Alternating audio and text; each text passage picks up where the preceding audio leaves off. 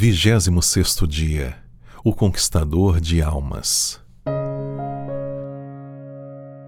Ide, portanto, fazei discípulos de todas as nações, batizando-os em nome do Pai, e do Filho, e do Espírito Santo.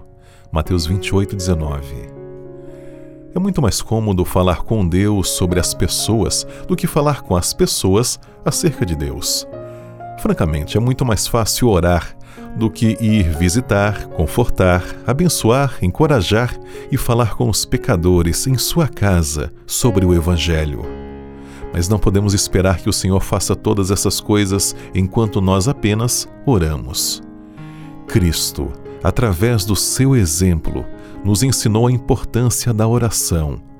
Mas ele fez mais do que orar.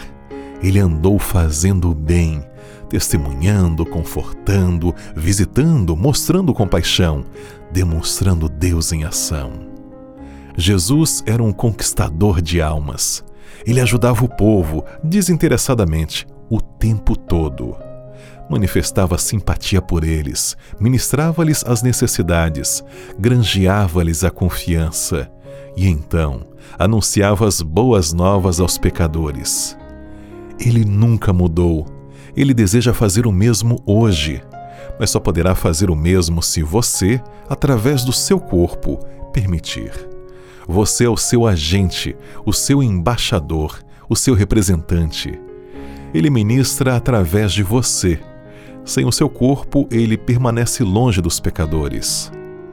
A maior obra, o mais nobre esforço em que possam os homens se empenhar, é encaminhar pecadores ao Cordeiro de Deus nosso dinâmico trabalho missionário deve ser agora mais abundante do que foi no passado.